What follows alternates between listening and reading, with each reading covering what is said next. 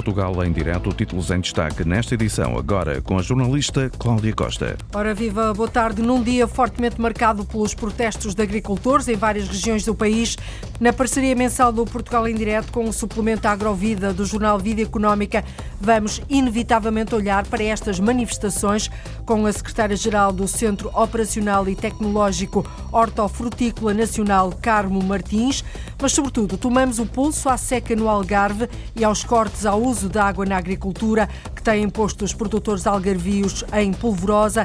A questão é que sem regadio e numa região com os níveis de precipitação como tem o Algarve, este setor hortofrutícola pode estar mesmo em risco. Mais de meio milhão de euros para transformar um antigo complexo mineiro num polo de atração turística. A Câmara de Vinhais, no distrito de Bragança, vai requalificar as antigas minas de Ervedosa e criar percursos junto a uma praia fluvial. Adiante, conhecemos uma das mais antigas profissões do mundo, a do faroleiro. Foi oficializada a 1 de fevereiro de 1758, continua a ter uma, importante, uma importância enorme na segurança e vigilância da navegação. Nós fomos ao mais alto farol de Portugal, o da Aveiro, estender o olhar no horizonte e conhecer o que faz na prática um faroleiro. Portugal em direto, edição Antena 1, Cláudia Costa.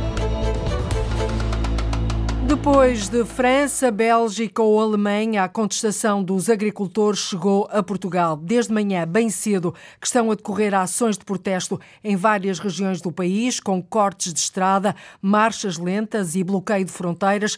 No distrito de Porto Alegre, onde os agricultores cortaram a autoestrada A6, na fronteira do Caia. Em Vilar Formoso, no distrito da Guarda, não circula nos dois sentidos da A25, a autoestrada que liga a Espanha. É lá que se encontra o repórter repórter Jorge Esteves. Jorge, a A25 ainda está cortada?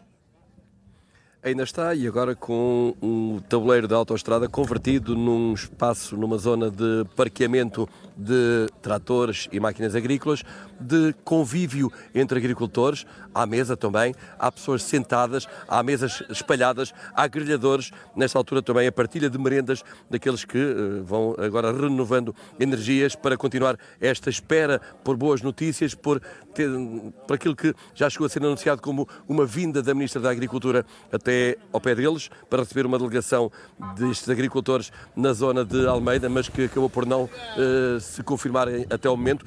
Vamos tentar perceber através de Ricardo Estrela, que uh, é o porta-voz deste movimento cívico de agricultores da Beira Interior, que uh, conseguiram aqui uma mobilização nunca antes vista por toda esta região de facto são várias centenas de agricultores que estão aqui ávidos de boas notícias. Essa presumível vinda ou que já chegou a ser demitida da Ministra da Agricultura ter convosco não está ainda garantida? Não está ainda garantida, estamos em negociações quase minuto a minuto. Uh, vamos ver se conseguimos, o que é que conseguimos fazer. Gostávamos muito de que ainda fôssemos ouvidos durante o dia de hoje. Estamos a fazer tudo nesse sentido. Aguardamos informações do Gabinete da Sra. Ministra a qualquer momento. E o que é que a Ministra vos poderia dizer hoje, uh, a mais do que disse ontem, que vos demovesse desta luta? Vai ter que ser mais concreta relativamente aos prazos previstos, uh, porque os agricultores mobilizam quando tiverem o que é seu por direito nas suas contas, portanto, não tem que ser necessariamente assim, mas não podemos dizer que vamos pedir uma autorização a Bruxelas, não se sabe em quando, e que o dinheiro virá dentro de dois ou três meses, portanto, não, não queremos uma situação dessas. E recordo que estas verbas deveriam ter entrado, estes apoios à produção deveriam ter entrado em outubro de 2023 Estamos, eh, vieram atrasados para janeiro de 2024 e com cortes de 35%. Portanto, esta é uma das, das situações que nós queremos ver resolvidas de imediato. Temos aqui agricultores que vieram do sul de Castelo Branco, outros do norte do distrito, aqui de toda esta zona, eh, todos juntos naquilo que é um movimento que está para durar caso seja necessário. Sim, como vê, aliás, é, é, bem, é bem patente que as pessoas vieram preparadas para ficar o tempo que for, que for necessário. Os agricultores têm essa facilidade o campo permite-nos justamente isso e, portanto, as pessoas vieram, como vêm, de malas bagagens, já há tendas montadas, eh, já eh, bastante comida, como vê, disponível, grelhadores, passadores, a lenha vai chegando e a população local, os agricultores locais, as famílias desses agricultores têm sido incansáveis aqui no abastecimento desta nossa frente. Aqui nesta zona do tabuleiro da autoestrada, nas, nos dois sentidos, porque de início acabou por ser permitido pela GNR logo pelas seis e meia da manhã, depois de um bom período de tensão entre as autoridades e os agricultores, com os agricultores mesmo a pedirem aos militares da GNR que tivessem alguma condescendência, porque eles próprios agricultores têm estado com os agentes das Forças de Segurança nas manifestações que têm feito por melhores condições de trabalho e de vida e que tivessem uh, também a mesma condescendência para com eles, o mesmo respeito pela luta deles, mas um, houve ali um período de facto mais complicado em que a GNR acabou por pedir um período de um quarto de hora para ter as coisas preparadas para que o corte da A25 pudesse ser feito já de forma segura, para que não houvesse incidentes uh, sobre este tabuleiro. Acabou por se conseguir isso, mas para aquilo que seria uma marcha lenta de tratores e de máquinas agrícolas e de caminhões pela uh, A25, mas assim que se apanharam sobre o tabuleiro, uh, acabaram por os, muitos dos agricultores tentar fazer uh, passagem através deste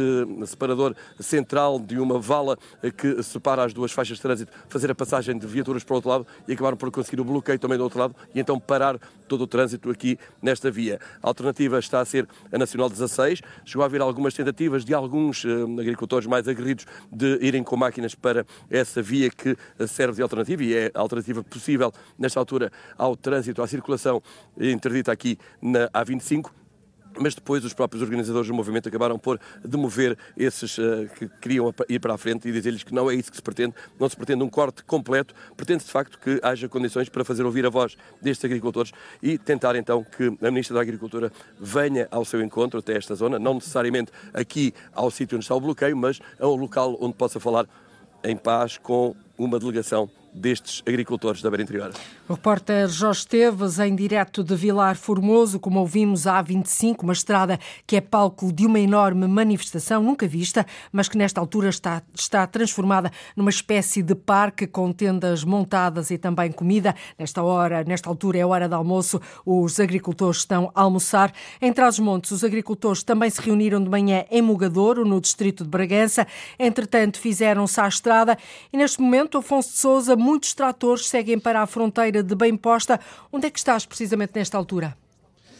Já cá estão os tratores e eu, estamos cá todos, eh, estamos cá todos mesmo, eh, cerca de 80, porque entretanto alguns foram se juntando no percurso desde Mugadouro até aqui à fronteira de Bemposta, que é no paredão da barragem. Comigo tenho um dos agricultores, um dos organizadores, se bem que os organizadores são vários agricultores, desde manhã até agora. Isso está a ser um, protesto uh, demorado, digo eu, mas está a ter consequências, digo. Sim, uh, tanto foi o que se viu em Mogadouro, uh, fez-se uma, uma, marcha lenta pela Vila de Mogadouro, pelo menos uh, agitaram-se as consciências, tornou-se público as pretensões dos, dos agricultores e agora fez-se uma marcha, portanto, de Mogadouro até bem posta e bloqueou-se a fronteira de bem posta neste momento. Se bem que aqui esta fronteira não tem muito tráfego, digo eu. Tem algum, tem algum, portanto é o único ponto de ligação de, do Conselho de Mogadouro com Espanha, é uma ligação entre o nosso Conselho e as províncias de Zamora e de Salamanca, portanto tem algum trânsito que neste momento está... Mas está é mais simbólico, não é? Sim, de certa forma é mais simbólico, portanto é uma forma também de nos fazermos ouvir, eh, de levar os nossos protestos o mais longe possível com o e que protestos são esses? Os protestos são, são os protestos portanto, que, os, que os agricultores eh, sentem neste momento, que é uma falta de consideração e de respeito que o governo tem tido para com os agricultores, nomeadamente com os cortes que, que foram aplicados na, tanto na atribuição das ajudas, eh, que já foram feitas fora de tempo, desfasadas, e agora com os cortes que, em alguns casos, chegaram a 35% e 37%.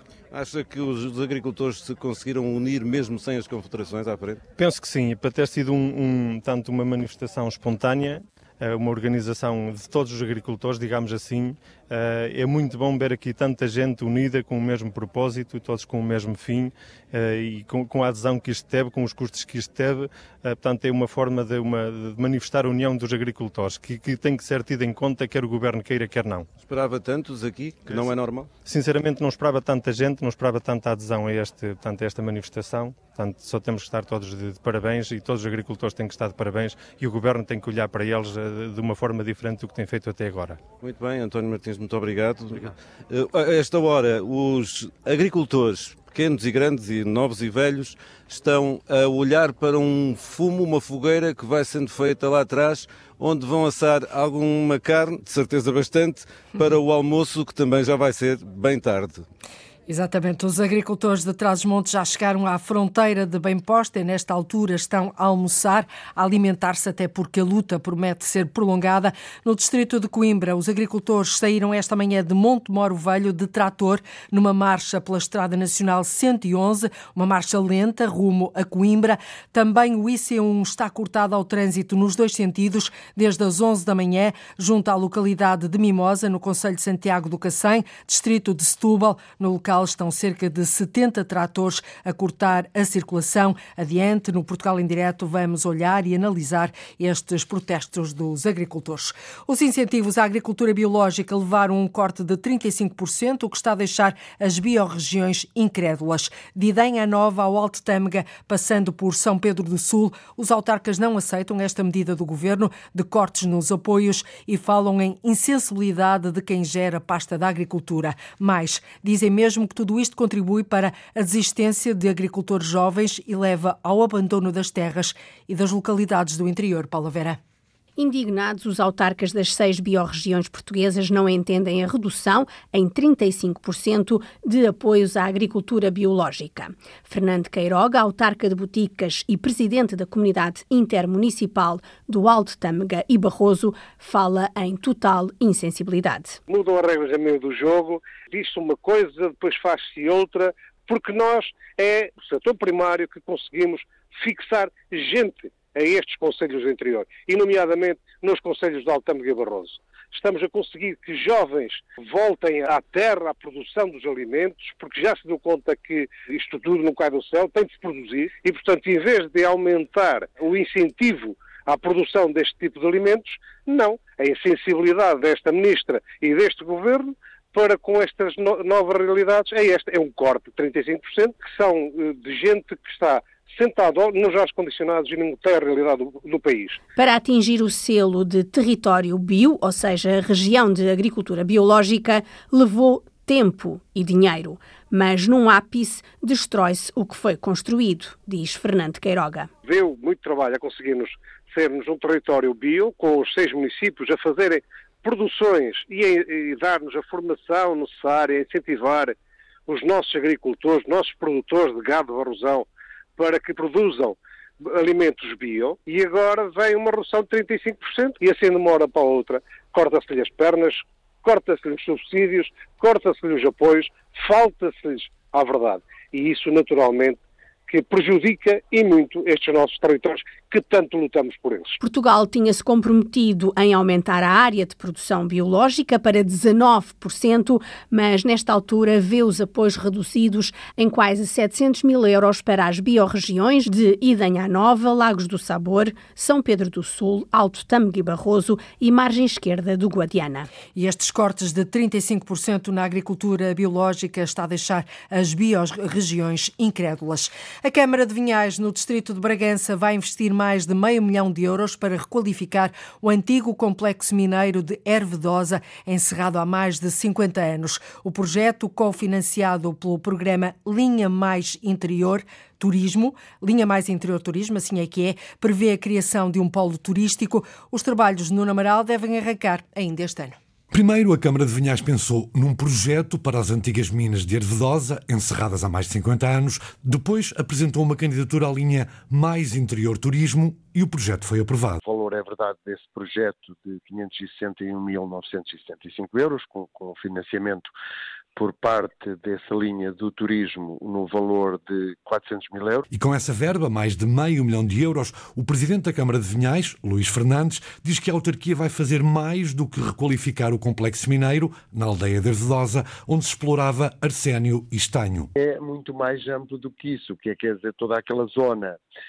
que tem também uma praia fluvial, que tem também ali, tinha uma ponte eh, pêncil também, eh, daquelas pontes de, de, digamos, de madeira e, e, e, ferro também para recuperar, portanto também de criar ali um centro de atividades eh, no, sentido de dinamizar o complexo da mina, de, de, criar uma rede de percursos interpretativos temáticos, eh, de valorizar o miradouro que existe ali naquela região. O objetivo, diz Luís Fernandes, é claro, atrair turistas para este Conselho do Distrito de Bragança. No fundo, digamos, é criar ali em todo aquele espaço eh, onde é que eram as chamadas minas da Ervedosa, eh, recuperar aquilo no sentido de transformar aquilo num ponto de, de atração turística. O autarca de Vinhais espera que os trabalhos de requalificação do antigo complexo mineiro de Ervedosa possam arrancar ainda este ano.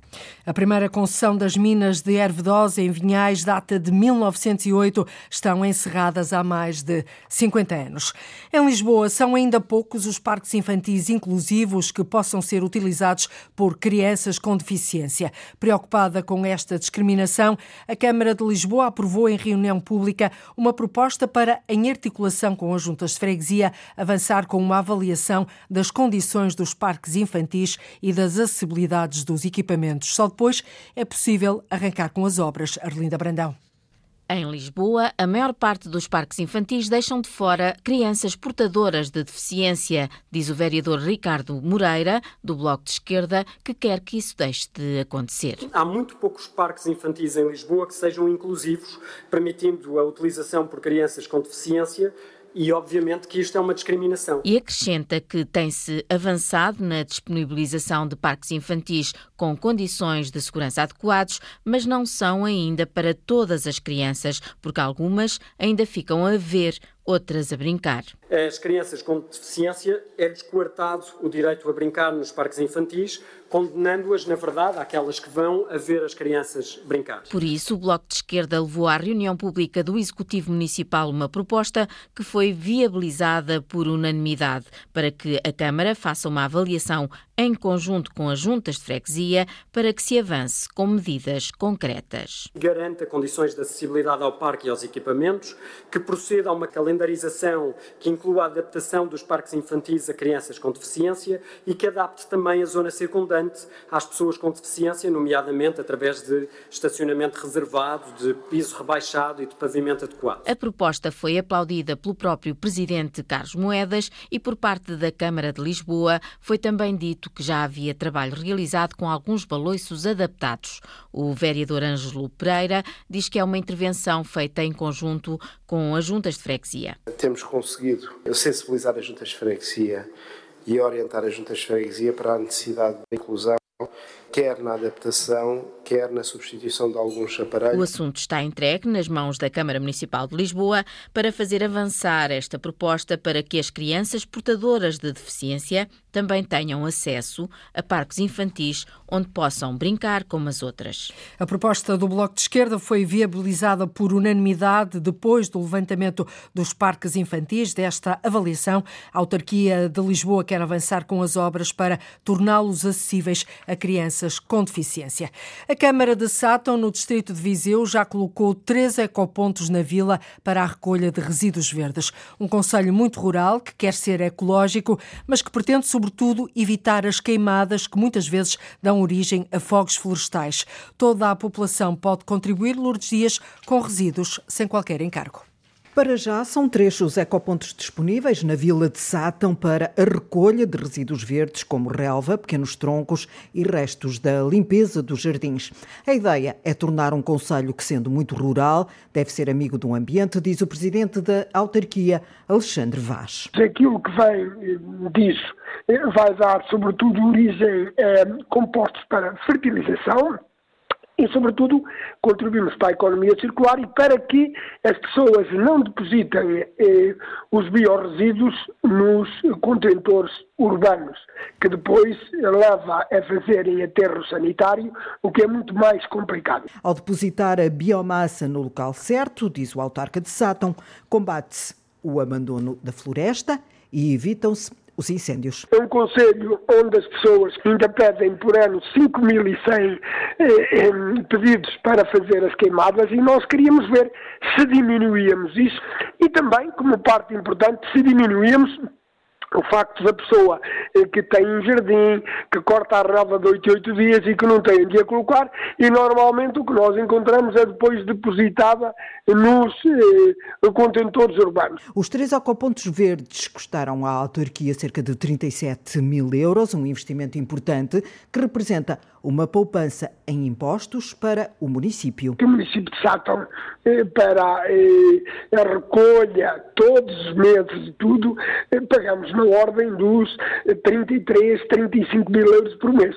Se a população de Sátão aderir e ajudar à reciclagem no Conselho, a autarquia vai colocar mais ecopontos verdes, nove, um em cada freguesia. Sátão, um conselho rural que quer ser ecológico. Este é um tribunal popular mineiro, são as pessoas uh, que têm estado a acompanhar este projeto de três anos um Tribunal Popular Mineiro. Houve um processo, não é? Esse processo existiu, feito pelo Tribunal da Comarca do Porto, e não conseguiu encontrar qualquer responsável para o maior crime ambiental, ou pelo menos um dos maiores crimes ambientais cometidos em Portugal. Situa-nos Cláudia Aguiar Rodrigues. 25 testemunhas, 25 moradores de várias gerações que nasceram e vivem em São Pedro da Cova.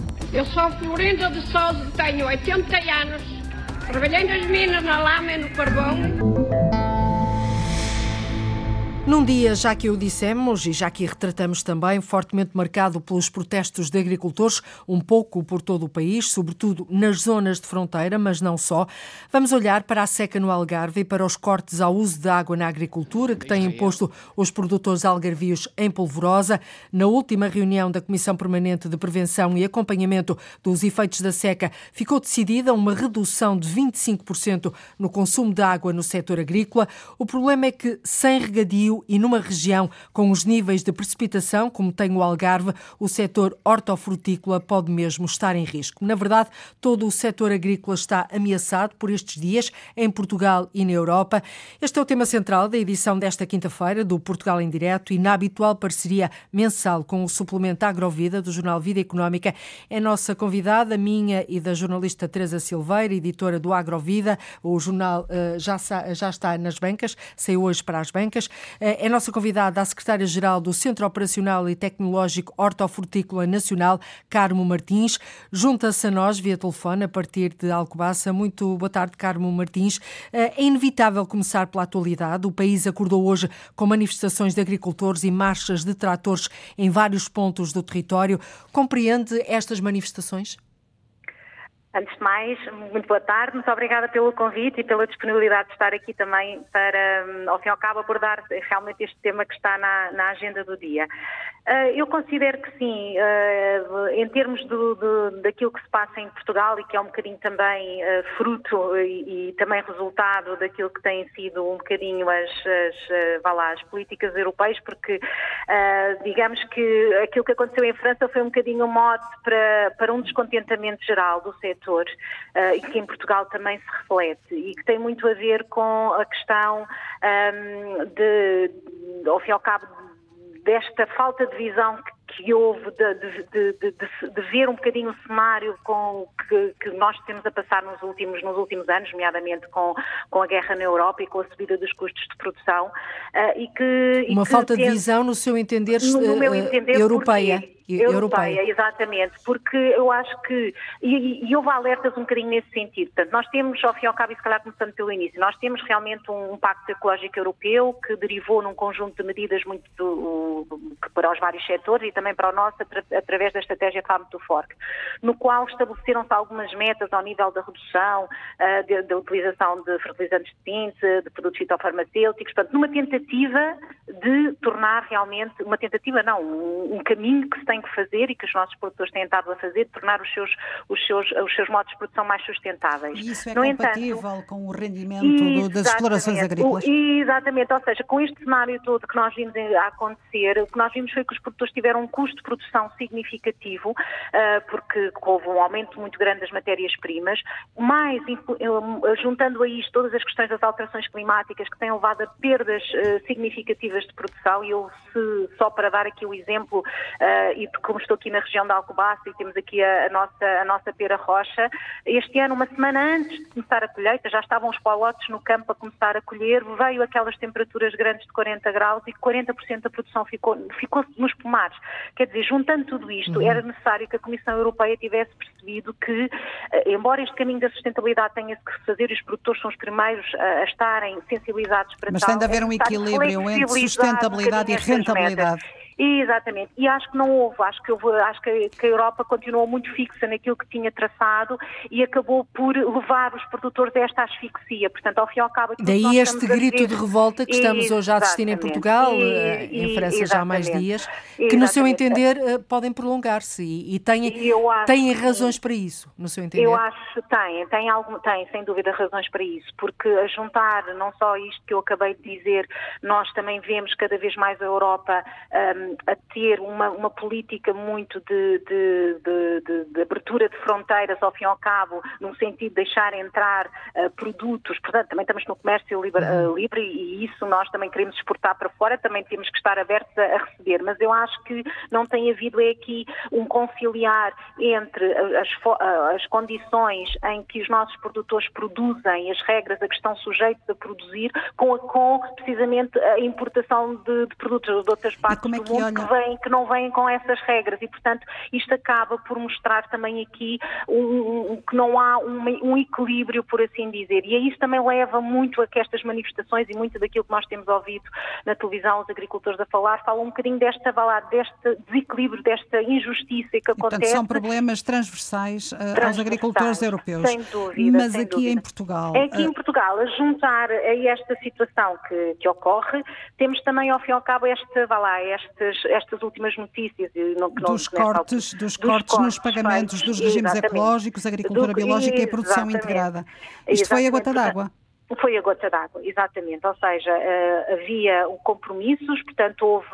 Os produtores alinharam as suas estratégias de acordo com um conjunto de, de, de medidas que e de um montante associado a essas medidas para fazer face precisamente aos, eh, à sua atividade e de um momento para o outro digam, olha, não, eh, vocês não vão receber isso, vão receber 50% eh, disso. Quer dizer, isto é a mesma coisa que nós de um momento para o outro nos cortarem metade do nosso orçamento, não é? A, a é Sra. Ministra da Agricultura anunciou ontem a reversão um destes cortes. Acredita e... que vai ser possível?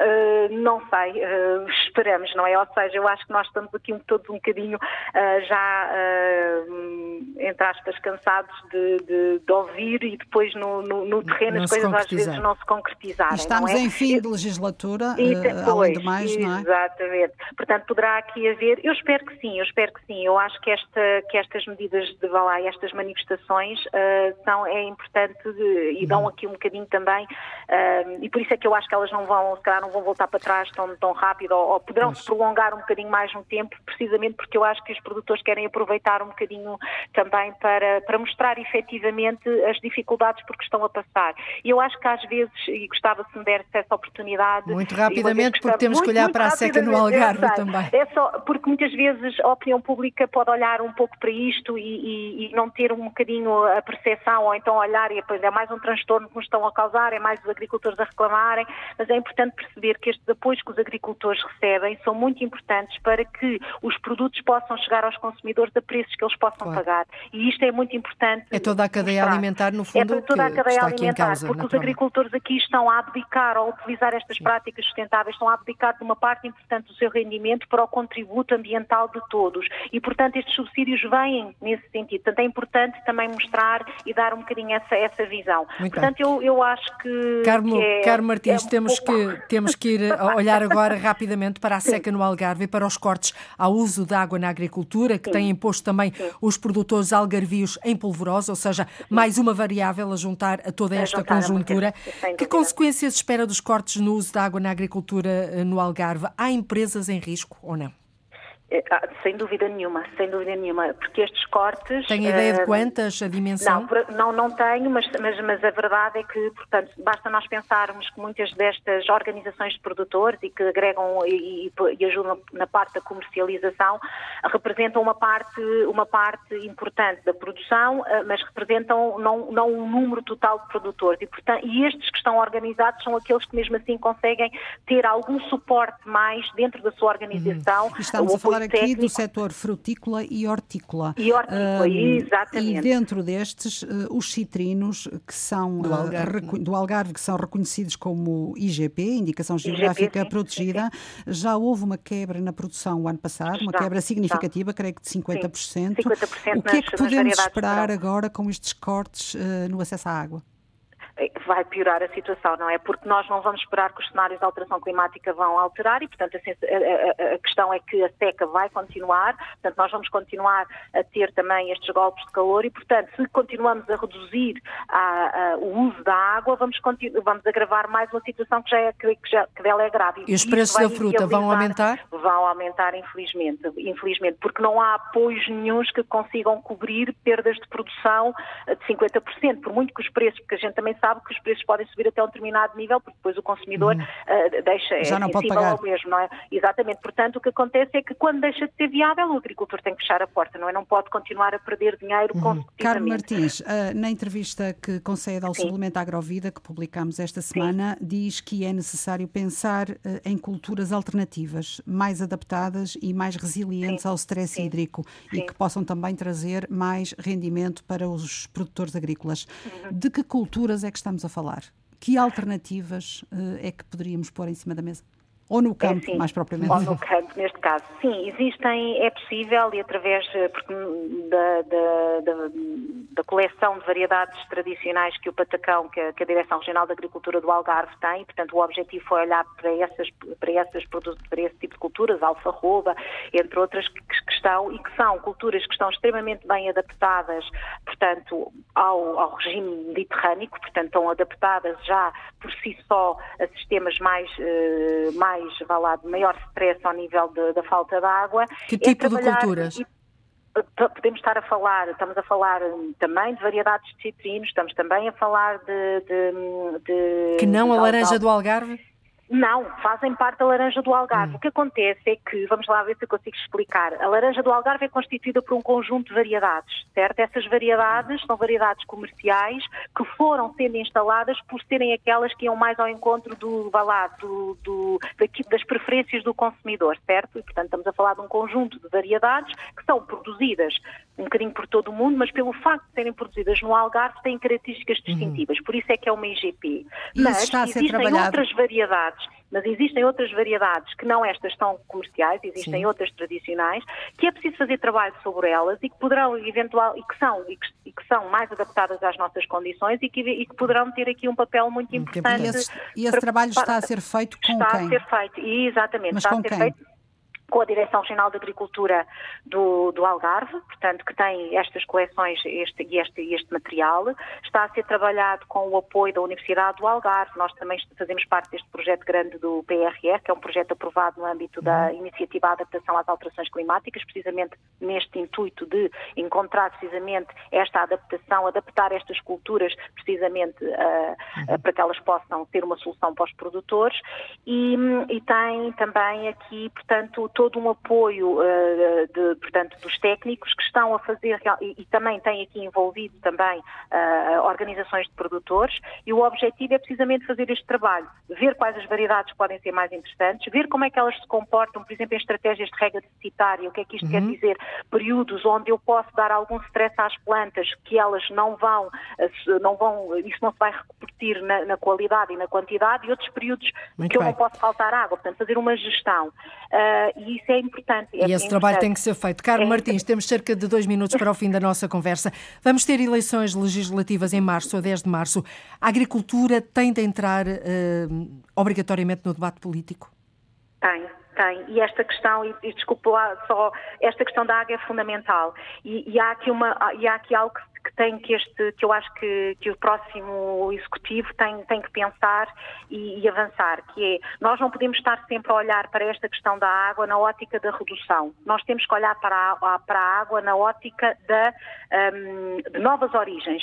Que outras origens de água podemos utilizar? A questão das águas residuais tratadas, a questão da, da desalinização, já uhum. existem alguns pilotos, mas é importante porque senão, se nós estivermos a trabalhar sempre a, a, esta questão da água na ótica da redução, da redução, o Algarve vai ser... De andar correr atrás de prejuízo? Não, e, e, vamos ter um deserto, porque não, nada consegue viver sem água. Nós podemos reduzir até um determinado limite, depois não é possível. Portanto, é importante é encontrar alternativas, é encontrar aqui outras formas uhum. e outras origens de e água. E as medidas que já foram anunciadas para, Algo, para barragens, seja, para as desalinizadoras, isso é suficiente? Parece-lhe que é que não, ataca é, o problema pela é, raiz? É um, bom, é um bom caminho, mas, é, mas já estamos a correr atrás do prejuízo, não é? Estamos a correr atrás do tempo, porque as alterações climáticas estão a acontecer a uma velocidade muito maior do que aquilo que foi pensado. E, portanto, nós temos nesta altura que é um, é um, é um caminho, mas tem que ser feito de forma mais uhum. rápida. O novo, o novo ministro ou ministra da Agricultura que entrar em funções, que medidas imediatas deveria tomar tendente a resolver esta questão da falta de água? Eu acho que é começar a, para já, utilizar, pensar na possibilidade de podermos captar mais água da, dos, dos, dos, dos, rios que temos, evidentemente, não é? Portanto, que salvaguardando os, os, os, um, a questão ecológica que é necessária, mas é, é, nós não podemos, num país como o nosso, nós não podemos deixar ao luz que 90% da água que cai no nosso território corra para o mar. Portanto, nós temos que ter é possibilidade de fazer de fazer precisamente armazenar água, salvaguardando precisamente a parte ecológica, mas é possível e é possível fazer, e a necessidade de fazermos transvases de zonas onde existe água para zonas onde não existe, salvaguardando, e, e sabemos que tecnicamente e ambientalmente isso é possível ser feito com o menor impacto ambiental possível, eu acho que isso tem que ser, tem que ser avaliado, sem dúvida nenhuma. Muito bem, isto é um tema naturalmente que está na ordem do dia e que nós iremos continuar a acompanhar. Foi um gosto, Carmo Martins, que é secretária-geral do Centro Operacional e Tecnológico Hortofrutícola Hortícola Nacional, uh, que tem sede em, em, Alcobaça, não é? Foi um gosto tê-la connosco uh, a avaliar uh, este tema e também a atualidade. Boa tarde e muito obrigada. Até breve. Muito obrigada, muito obrigada pela oportunidade. Muito obrigada. Foi oficializada a 1 de fevereiro de 1758 por um alvará pombalino. A profissão de faroleiro tornou-se uma das mais antigas profissões que continua a ter uma importância extrema na segurança e na vigilância da navegação. O jornalista Horácio Antunes foi conhecer a tarefa de um faroleiro no farol mais alto em Portugal, o de Aveiro, situado na Praia da Barra, no Conselho de Ilhavo.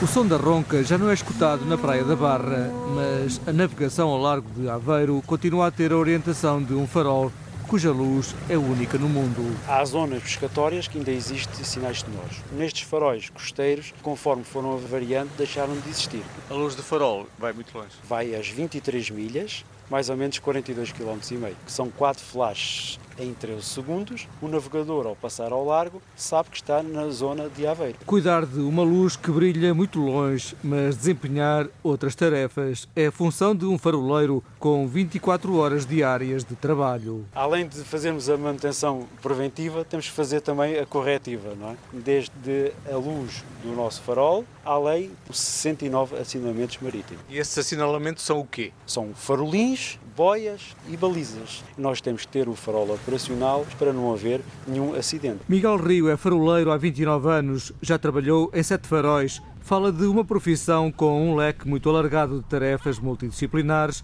necessárias para um farol. Temos um curso de especialização, principalmente com eletrotecnia, eletricidade, de mecânica, a logística, carpintaria, serralharia e o que é que surgiu ao longo do tempo? A informática, visitas e a jardinagem. É o farol mais alto em Portugal e o segundo na Península Ibérica. Tem 62 metros e no topo dos 271 degraus em granito o horizonte é a perder de vista. Tem uma beleza para o oceano, e depois tem a nossa ria e quem sobe cá acima ao farol fica fascinado com estes canais. Toda esta zona nós conseguimos ver que são várias cidades e várias localidades. Os faróis foram construídos para serem visíveis uns aos outros, para o navegador, com a ajuda dos binóculos, fazer uma triangulação na carta náutica que tem a bordo e com isso consegue navegar na nossa costa e ir a bom porto. O farol de Aveiro, na Praia da Barra, tem espaço museológico, oficinas e carpintaria um pátio de recreio e habitação que a Autoridade Marítima Nacional disponibiliza para os cinco faroleiros da guarnição e suas famílias. Os nossos filhos brincam uns com os outros, vão para a escola juntos, há sempre esta convivência e nós também, não é? Depois do horário de trabalho. E eles também são um bocadinho faroleiros, os nossos filhos e as nossas mulheres. É um dos ícones da região e talvez um dos locais mais visitados. No ano passado recebeu 4.010 visitantes. Faroleiro, uma das mais antigas profissões do mundo. No Teatro Carlos Alberto, no Porto, vão ser hoje julgados os problemas ambientais provocados pelo depósito de resíduos tóxicos da Siderurgia Nacional nas minas de carvão de São Pedro da Cova, em Gondomar. O Tribunal Mina é uma peça de teatro da companhia Hotel Europa e que teve como ponto de partida a grande reportagem Vizinhos Perigosos, emitida na Antena 1 em 2018. Vão ser chamados a palco Cláudia Aguiar Rodrigues, especialistas em crimes ambientais, advogados, juízes e a população como testemunhas de um julgamento que nunca aconteceu. É uma forma de fazer justiça social através da arte. Junho de 2001. Começam a chegar a São Pedro da Cova inúmeros caminhões. Vêm carregados de uma matéria bastante escura. Numa cronologia relatada, vai sendo dado o contexto a um tribunal levado ao palco pelo co-diretor da Companhia Hotel Europa, André Amálio, que quer ver julgado um crime ambiental. Este é um tribunal popular mineiro, são as pessoas uh, que têm estado a acompanhar este projeto de três anos. Houve um processo, não é? Esse processo existiu, feito pelo Tribunal da Comarca do Porto, e não conseguiu encontrar qualquer responsável para o maior crime ambiental, ou pelo menos um dos maiores crimes ambientais cometidos em Portugal. 25 testemunhas, 25 moradores de várias gerações que nasceram e vivem em São Pedro da Cova. Eu sou Florinda de Souza, tenho 80 anos, trabalhei nas minas, na lama e no carvão, sou filha de pai mineiro irmãos mineiros e o meu marido também era mineiro. O Tribunal Minas estreia hoje no Porto e serve de complemento à história que a companhia levou à cena em 2022. Este espetáculo teve início, início exatamente na, na, na reportagem Vizinhos Perigosos, que, que eu falo disso no primeiro espetáculo, que estava distraidamente no carro, sem me dar conta, comecei a ouvir a reportagem e, e teve um impacto uh, muito grande em mim, eu fiquei muito chocado. Uh, ora, muito bem, então acho que aprovámos esta declaração por unanimidade. Uh, parabéns, Tribunal Popular do Mineiro. Vamos terminar então o Tribunal Popular com as palavras do historiador da terra, o Mazola. E agora leva este recado a Lisboa, que o governo português não esqueça São Pedro da Copa e lhe dê solução aos seus problemas. É uma peça de teatro, mas é também uma forma de fazer justiça social através da arte. No Teatro Carlos Alberto no Porto vão hoje, assim, ser julgados os problemas ambientais provocados pelo depósito de resíduos tóxicos da Siderurgia Nacional nas minas de carvão de São Pedro da Cova, em Gondomar.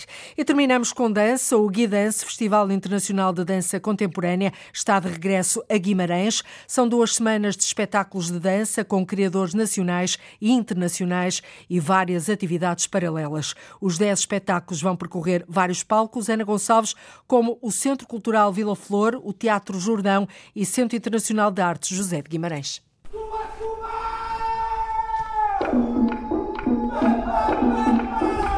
Os corpos começam a dançar esta quinta-feira com o coreógrafo vimaranense Vítor Hugo Pontes e o espetáculo Bantu, mas durante duas semanas vão passar por vários palcos em Guimarães, espetáculos de coreógrafos internacionais e alguns nomes da nova dança nacional. Aliás, diz Rui Torrinho, o diretor do festival, esta é uma das responsabilidades do Guidance, mostrar artistas e espetáculos da dança moderna. Falamos da, da Pini, falamos da, da Gaia de Medeiros, falamos da Diana Nips. No caso da Gaia, por exemplo, é uma peça que antecede a que apresentamos o ano passado, mas é a peça que foi escolhida pelo Aerowaves eh, como representante e tem mais de 20 datas a nível internacional. E, portanto, para nós é uma contradição que queremos, que nos, que nos opomos, que é uma, uma peça que circula muito internacionalmente e que é pouco vista em Portugal. Mas nem só de espetáculos vive o Festival Internacional de Dança Contemporânea. As atividades paralelas são tão ou mais importantes como masterclasses, conversas pós-espetáculos ou oficinas para crianças e famílias. E este ano há o Bailar na Casa e o Bailar Fora da Casa. Quem tiver interesse em dançar espontaneamente pode aparecer e, portanto, eh, no fundo o público fará a condução, eh, quer do ponto de vista da música que escolhe, quer de, do tipo de danças. E depois, na quinta-feira seguinte, será nos Vintarautos, na cidade, no centro histórico, Uh, igualmente espontâneo, mas desta vez uh, conduzido pela Pini, que é uma das coreógrafas uh, que está no, no festival. O Centro Cultural Vila Flor, o Teatro Jordão ou o Centro Internacional de Artes José de Guimarães são alguns dos palcos do Guidance nestas duas semanas. E Guimarães é assim o centro da arte contemporânea nas próximas duas semanas. Nós voltamos amanhã a ligar o território de uma ponta à outra, ligamos o norte e o sul, o litoral e o interior, o continente e as ilhas. Contamos com a sua escuta na rádio a partir da 1 e um quarto da tarde. Até lá, fique bem. Boa tarde, Cláudia Costa, no Portugal em direto. Liga à informação. Ligue à Antena 1.